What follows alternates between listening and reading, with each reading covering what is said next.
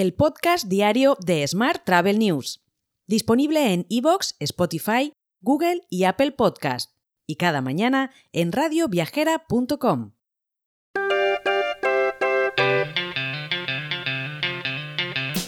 Saludos y bienvenidos un día más al podcast de Smart Travel News, edición número 1195 del viernes 2 de junio de 2023.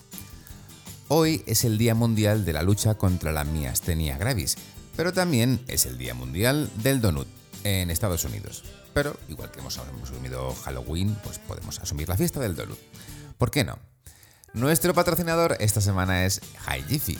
¿Te gustaría garantizar respuestas instantáneas a tus huéspedes en más de 130 idiomas en tu página web, Facebook o Instagram? HiGiffy es la solución.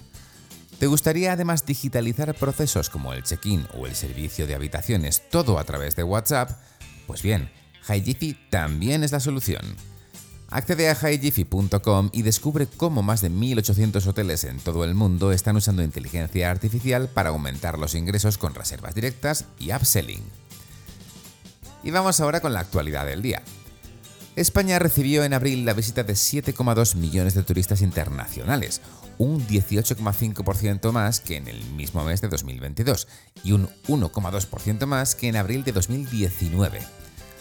Además, se han batido récords de gasto en abril, concretamente 8.480 millones de euros, un 22,7% más que en 2022 y un 20% más respecto a 2019. Más temas. El Ministerio de Industria, Comercio y Turismo está colaborando con el de Interior para decidir si solicitan a la Junta Electoral que exima de asistir a los miembros elegidos para participar en una mesa el próximo 23 de julio si ya tienen un viaje contratado para ese día en el que, como sabes, se celebran las elecciones generales. En otro orden de asuntos, Air France KLM Group se ha convertido en la primera aerolínea partner de Amadeus que incorpora la cartera de soluciones Citric a su oferta para clientes corporativos. El nuevo acuerdo incluye Citric Travel, Citric Expense, Citric Easy y Citric Care. Más asuntos. Hostaway ha anunciado una inversión estratégica de crecimiento de 175 millones de dólares liderada por PSG. El objetivo principal de la compañía es emplear los fondos obtenidos para buscar oportunidades tanto orgánicas como inorgánicas para expandir su cuota de mercado.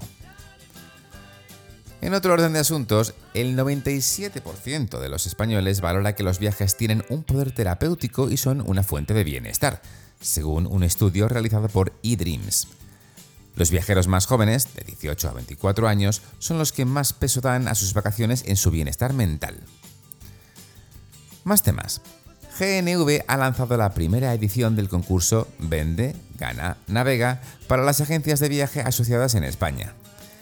La iniciativa se dirige a las cerca de 6.000 agencias de viajes españolas con las que GNV trabaja con el objetivo de incentivar y fidelizar la red de ventas local.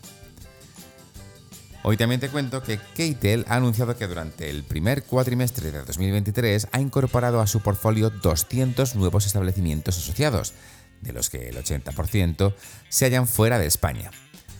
Estas cifras refuerzan el proceso de internacionalización del modelo de aceleración hotelera.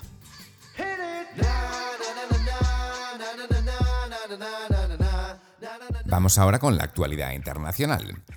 Get Your Guide ha cerrado una financiación de 194 millones de dólares en capital y créditos y tiene previsto utilizar los fondos para expandirse en mercados clave y acelerar la innovación de productos, ojo, incluido un amplio trabajo con la inteligencia artificial generativa. Más temas.